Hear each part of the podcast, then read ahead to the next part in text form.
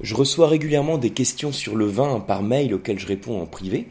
Et je vous avais proposé donc il y a quelques jours de euh, répondre à vos questions euh, dans le cadre de podcasts. Et alors par la suite j'ai reçu plein plein de questions, hein, hyper variées, donc ça touche un petit peu à tous les domaines du vin, autour de la, euh, de la classification, autour des cépages, de la vinification, de la géologie, donc qui touche à plein de choses. Donc il y a matière à faire euh, plein de podcasts en fait. Donc j'ai décidé de vous en faire un peu plus régulièrement pour répondre le plus régulièrement possible, hein, le plus souvent possible à vos questions autour du vin, un peu en plan euh, euh, ce que j'appelais un coaching œnologique. Hein, en tout cas, le, terme sonne très bien. Donc si c'est un format qui vous plaît, n'hésitez pas à continuer à m'envoyer vos questions autour du vin, pour lesquelles je ferai en sorte de le, plus souvent possible d'y répondre par audio sur ces podcasts. Alors pour ce podcast, je vais répondre à une question en fait qui est revenue plusieurs fois, mais exprimée de manière euh, de manière un petit peu différente. C'est une question autour de la classification des vins. Donc on m'a demandé euh, qu'est-ce qu'un grand cru, euh, quelle est la différence ou qu'est-ce qu'un qu'est-ce qu'une appellation d'origine, qu'est-ce qu'un vin de France, quelle est la différence entre vin de table, vin de France. Et c'est clairement quelque chose qui est essentiel à connaître pour mieux interpréter les vins que vous dégustez, surtout pour mieux lire les étiquettes et donc mieux en comprendre la classification. Donc pour faire simple, ce qu'on va voir dans ce podcast, c'est comment sont classés les vins, comment sont-ils hiérarchisés, euh, quels sont les termes qu'il faut connaître pour comprendre cette classification, et on abordera également la notion de cru dans les vins.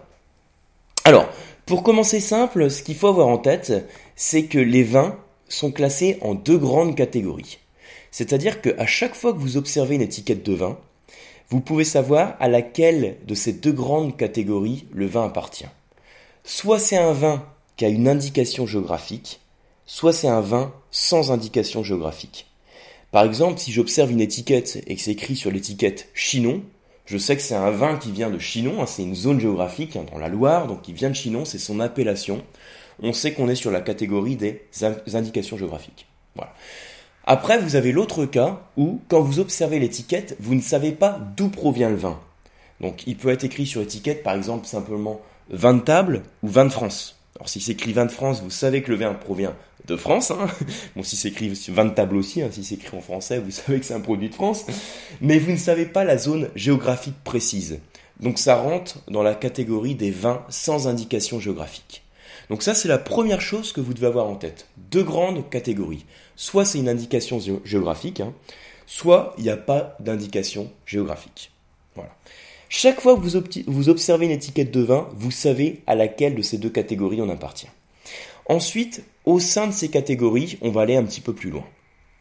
Alors, quand on est sur les vins sans indication géographique, comme je viens de vous le dire à l'instant, ça correspond toujours à ce qu'on appelle les vins de table ou vin de France. Vin de table et vin de France, c'est exactement la même chose.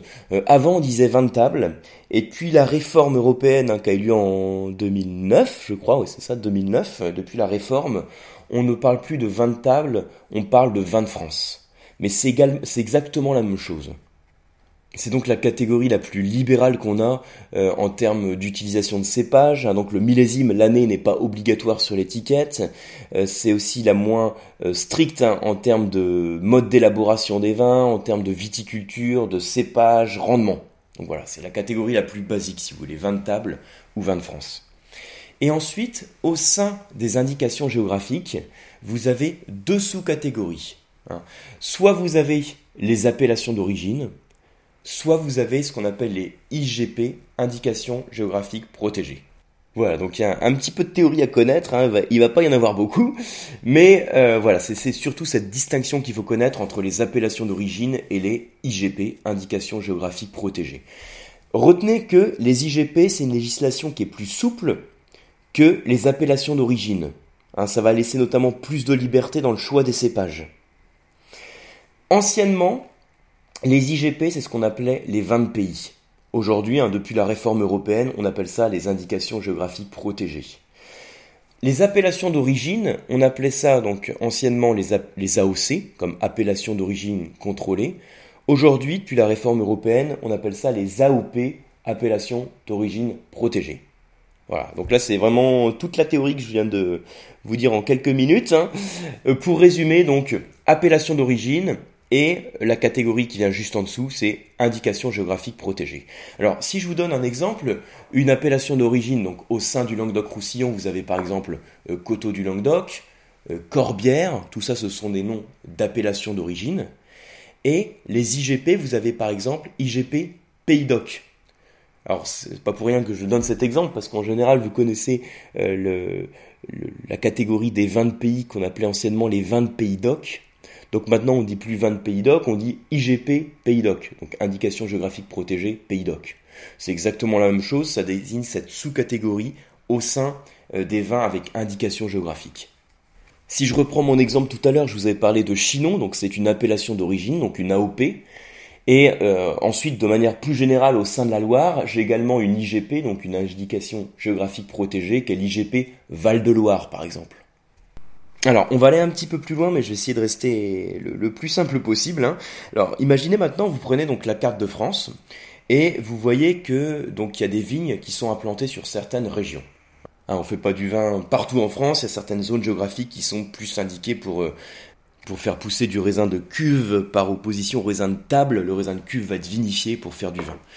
Alors, hein, donc en termes de région viticole, en France, vous avez par exemple donc Alsace, euh, Bordeaux, Bourgogne, Rhône, le Languedoc-Roussillon, euh, la Provence, le Sud-Ouest, euh, Jura, Savoie, la Loire. Je crois que je vous ai toutes citées d'ailleurs là. voilà donc et au sein de chacune de ces régions viticoles, vous avez des appellations d'origine de vin. Et donc il y en a plus de 300 en France qui sont répartis sur l'ensemble des régions viticoles. Maintenant, euh, je parlais euh, tout à l'heure hein, des indications géographiques protégées. Euh, sachez qu'il n'y a pas d'IGP sur l'ensemble du vignoble de la France. Il n'y a que certaines régions viticoles qui possèdent des IGP, donc anciennement 20 pays. Vous avez au total 75 IGP viticoles, par, opposition à plus de 300 appellations d'origine de vin. Donc 75 IGP viticoles qui sont regroupés là aussi en différentes sous-catégories. Alors en gros, hein, pour faire simple, euh, vous avez six grandes catégories d'IGP viticoles qui correspondent à l'emplacement géographique où elles sont produites. Vous avez l'IGP euh, Atlantique dans la zone bordelaise, euh, l'IGP Comté-Tolosan qui est dans la zone sud-ouest, ensuite dans le Rhône l'IGP Comté-Rhodanien, ensuite dans toute la zone méditerranéenne vous avez l'IGP Méditerranée et l'IGP Pays d'Oc dont on a parlé tout à l'heure. Et dans la Loire, vous avez l'IGP Val-de-Loire. Voilà. Mais ensuite, hein, au sein de ces six grandes zones, vous avez des IGP euh, de type départemental ou des IGP de petites zones. Ce qui va nous, nous permettre hein, d'arriver à 75 IGP viticoles. Alors, j'espère qu'à ce stade, je vous ai pas perdu avec toutes ces considérations un peu théoriques hein, sur la classification des vins. Alors, c'est c'est pas aussi fun que de parler de dégustation, d'interprétation d'arômes, de tanins, mais c'est quand même hyper important d'avoir cette classification en tête puisque c'est la base pour comprendre comment les vins sont hiérarchisés. Alors, euh, je vous résume ça en, 5 secondes et demie. Hein. Donc, deux grandes catégories. Chaque fois que vous observez une étiquette de vin, vous savez si c'est plutôt un vin qui n'a pas d'indication géographique ou si c'est un vin qui a une indication géographique. S'il n'a pas d'indication géographique, ça se rapporte à la mention vin de table qu'on dit aujourd'hui vin de France. S'il a une indication géographique, ça va être soit une appellation d'origine, soit un vin de pays, qu'on appelle aujourd'hui les IGP, indication géographique protégée. L'appellation d'origine est la plus contraignante, la plus restrictive en termes de législation, en termes de production. Il y a un cahier des charges qui est relativement strict. Voilà, donc ça c'est pour répondre à la première partie de la question, question à la classification des vins, la hiérarchisation. Et il y a une partie aussi sur la notion de cru, parce que là je vous ai parlé de pas mal de termes, mais je vous ai parlé à aucun moment de la notion de cru. Donc comment on intègre le cru dans tout ça hein? Qu'est-ce que c'est qu'un cru? Alors le cru, c'est ça désigne un niveau de qualité qui va être encore supérieur dans le vin. Il faut savoir que le terme cru, il s'applique uniquement aux appellations d'origine. Et au sein des appellations d'origine, hein, il y a certains vins qui ont droit d'avoir la mention cru et d'autres pas. Hein. le cru ne concerne pas euh, toutes les appellations d'origine de vin. Alors maintenant, comme il y a des crus qui sont meilleurs que d'autres, hein, il y a aussi une hiérarchisation au sein des crus. Et si je dois vous donner une logique générale de hiérarchisation des crus, faut retenir que au top, au sommet de la catégorie, vous auriez le grand cru, suivi par le premier cru, deuxième cru, troisième cru, quatrième cru. Ça, c'est vraiment pour vous donner une logique générale si j'essaye de euh, donner des, vraiment des grandes règles qui correspondent à l'ensemble des régions viticoles de France. Bon, après, la hiérarchisation des crus hein, et les termes utilisés vont être différents d'une région à l'autre. Pour faire simple, alors vous avez par exemple en Bourgogne juste deux grands niveaux de cru. Vous avez soit le grand cru, soit le premier cru. Hein. C'est-à-dire qu'à l'appellation d'origine d'un vin de Bourgogne, vous pouvez dans certains cas apposer la mention de grand cru hein, pour le top de la catégorie, ou bien la mention de premier cru. En Alsace, vous avez la notion de cru, mais on parle simplement de notion de grand cru. Si je vais dans le Bordelais, il y a plusieurs classements qui existent, hein, donc c'est un petit peu plus compliqué là si je voulais présenter en, quelques secondes. Mais en gros, hein, sur le classement le plus connu, qui est le classement de 1855, à Bordeaux, vous avez la notion de premier grand cru classé, suivi par le deuxième grand cru classé, puis le troisième grand cru classé, quatrième, puis cinquième grand cru classé. Donc voilà pour répondre à la question, la manière dont sont euh, hiérarchisées les différentes catégories de vins.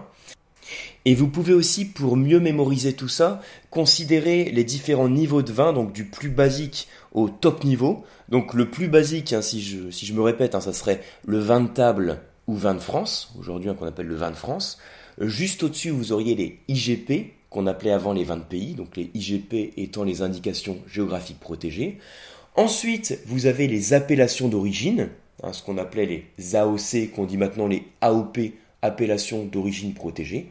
Et au sein des AOP, vous pouvez dans certains cas avoir la notion de cru qui désigne le top de la catégorie.